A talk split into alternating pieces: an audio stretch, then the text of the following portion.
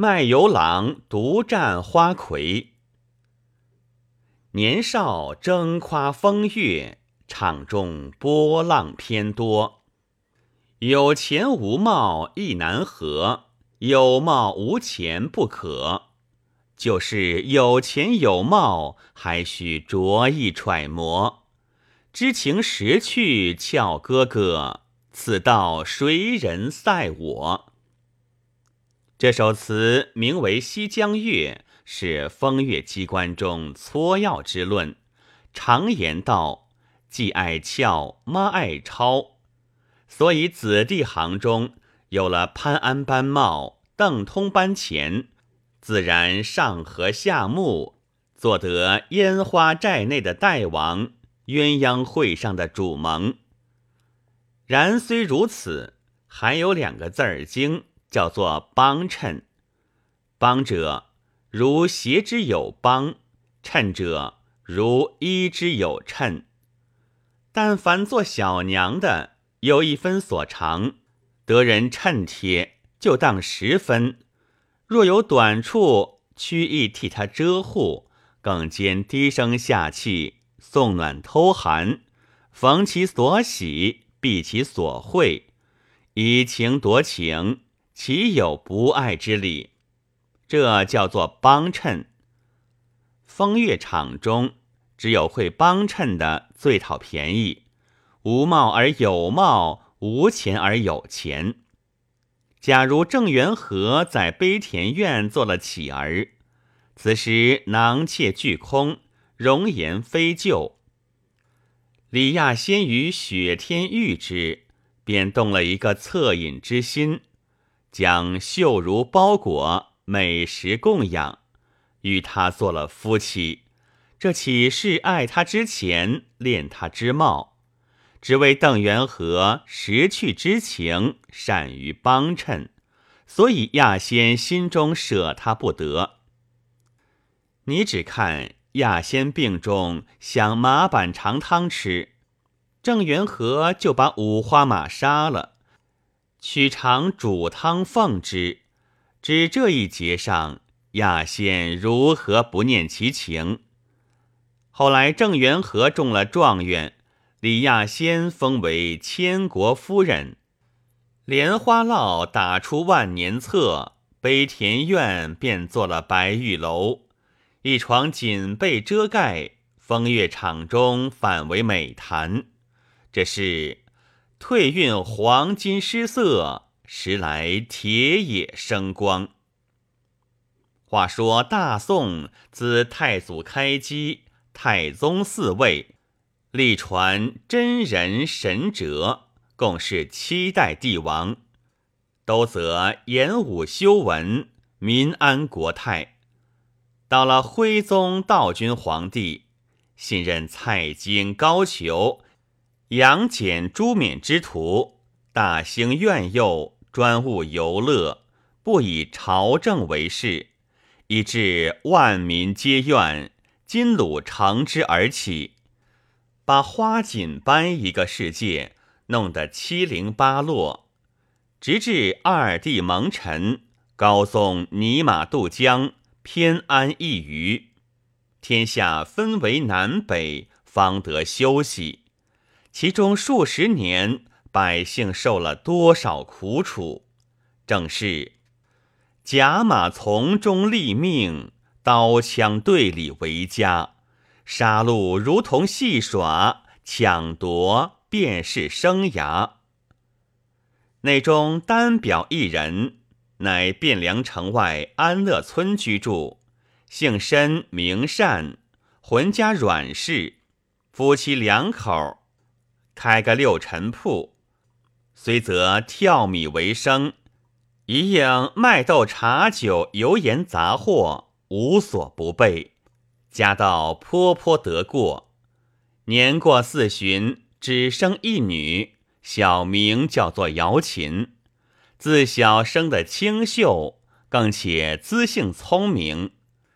七岁上送在村学中读书，日诵千言。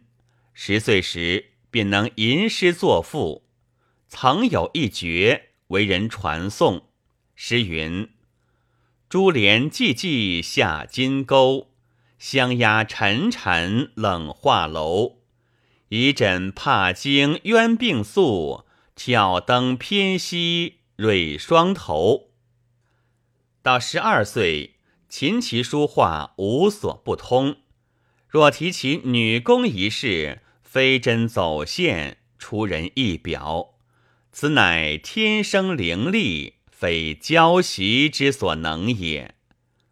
申善因为自家无子，要寻个养女婿来家犒劳，只因女儿灵巧多能，难乎其配，所以求亲者颇多，都不曾许。不幸遇了金鲁猖獗，把汴梁城围困。四方秦王之师虽多，宰相主了合议，不许厮杀，以致鲁氏遇甚，打破了京城，劫迁了二弟。那时城外百姓一个个亡魂丧胆，携老扶幼，弃家逃命。却说申善领着浑家阮氏和十二岁的女儿，同一般逃难的。背着包裹结队而走，茫茫如丧家之犬，急急如漏网之鱼。单可单机单劳苦，此行谁是家乡？叫天叫地叫祖宗，唯愿不逢打虏。正是宁为太平犬，莫作乱离人。正行之间。谁想达子倒不曾遇见，却逢着一阵败残的官兵。他看见许多逃难的百姓，多背的有包裹，假意呐喊道：“达子来了！”沿路放起一把火来。此时天色将晚，吓得百姓落荒乱窜，你我不相顾，他就乘机抢掠。若不肯与他，就杀害了。这是乱中生乱，苦上加苦。却说绅士姚琴被乱军冲突，跌了一跤，爬起来不见了爹娘，不敢叫唤，躲在道旁古墓中过了一夜。到天明出外看时，但见满目风沙，死尸横路。昨日同时避难之人。都不知所往，姚琴思念父母，痛哭不已。欲待寻访，又不认得路径，只得望南而行，哭一步挨一步。约莫走了二里之程，心上又苦，腹中又饥，望见土房一所，想必其中有人，欲待求起些汤饮。及至向前，却是破败的空屋，人口俱逃难去了。瑶琴坐于土墙之下，哀哀而哭。自古道无巧不成话，恰好有一人从墙下而过。那人姓卜名乔，正是深善的近邻，平西是个有手有实、不守本分。惯吃白食、用白钱的主，人都称他是卜大郎，也是被官军冲散了同伙，今日独自而行，听得啼哭之声，慌忙来看。姚琴自小相认，今日患难之际举目无亲，见了近邻，分明见了亲人一般，急忙收泪，起身相见，问道。卜大叔，可曾见我爹妈吗？卜乔心中暗想：昨日被官军抢去包裹，正没盘缠，天生这碗稀饭送来与我，正是奇货可居。便扯个谎道：你爹你妈寻你不见，好生痛苦，如今前面去了，吩咐我道：倘或见我女儿，千万带了她来送还了我。许我后谢。姚琴虽是聪明，正当无可奈何之际，君子可欺以方，遂全然不疑，随着卜桥便走。正是情之不是伴，是己且相随。卜桥将随身带的干粮把些与他吃了，吩咐道：“你爹妈连夜走的，若路上不能相遇，只要过江到健康府，方可相会。一路上同行，我全把你当女儿，你全叫我做爹，不然直到我收留迷失子女，不当稳便。”瑶琴依允，从此陆路同步，水陆同舟，爹女相称。到了健康府，路上又闻得金兀术四太子引兵渡江，眼见得健康不得安宁；又闻得康王即位，已在杭州驻跸，改名临安，遂乘船到润州，过了苏常、嘉湖。直到临安地面，暂且饭店中居住。也亏补桥自汴京至临安三千余里，待那申瑶琴下来，身边藏下些散碎银两，都用尽了，连身上外盖衣服脱下准了垫钱，只剩的申瑶琴一件活货，欲行出脱。方得西湖上烟花王九妈家要讨养女，遂引九妈到店中看货还钱。九妈见瑶琴生的标致，奖了彩礼五十两。卜桥兑足了银子，将瑶琴送到王家。原来卜桥有志，在王九妈前只说：“瑶琴是我亲生之女。”不幸到你门户人家，须是款款的教训，她自然从顺，不要性急。在姚琴面前又说：“舅妈是我至亲，全时把你寄顿他家，待我从容访知你爹妈下落，再来领你。”以此，姚琴欣然而去。可怜绝世聪明女。堕落烟花网罗中，王九妈新讨了瑶琴，将他浑身衣服换个新鲜，藏于曲楼深处，终日好茶好饭去将系她，好言好语去温暖他。瑶琴既来之则安之，住了几日，不见补乔回信，思量爹妈。噙着两行珠泪，问九妈道：“卜大叔怎么不来看我？”九妈道：“哪个卜大叔？”姚琴道：“便是引我到你家的那个卜大叔。”九妈道：“他说是你的亲爹。”姚琴道：“他姓卜，我姓申，遂把汴梁逃难，失散了爹妈。”中途遇见了卜桥，引到临安，并卜桥哄他的说话细述一遍。九妈道：“原来嫩的，你是个孤身女儿，无脚蟹，我索性与你说明了吧。那姓卜的把你卖在我家，得银五十两去了。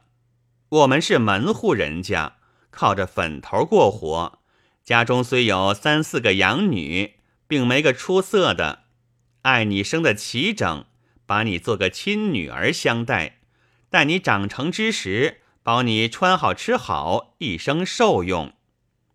姚琴听说，方知被卜桥所骗，放声大哭。舅妈劝解，良久方止。自此，舅妈将姚琴改作王美，一家都称为美娘。教她吹弹歌舞，无不尽善。长成一十四岁，娇艳非常。临安城中这些富豪公子，慕其容貌，都备着厚礼求见。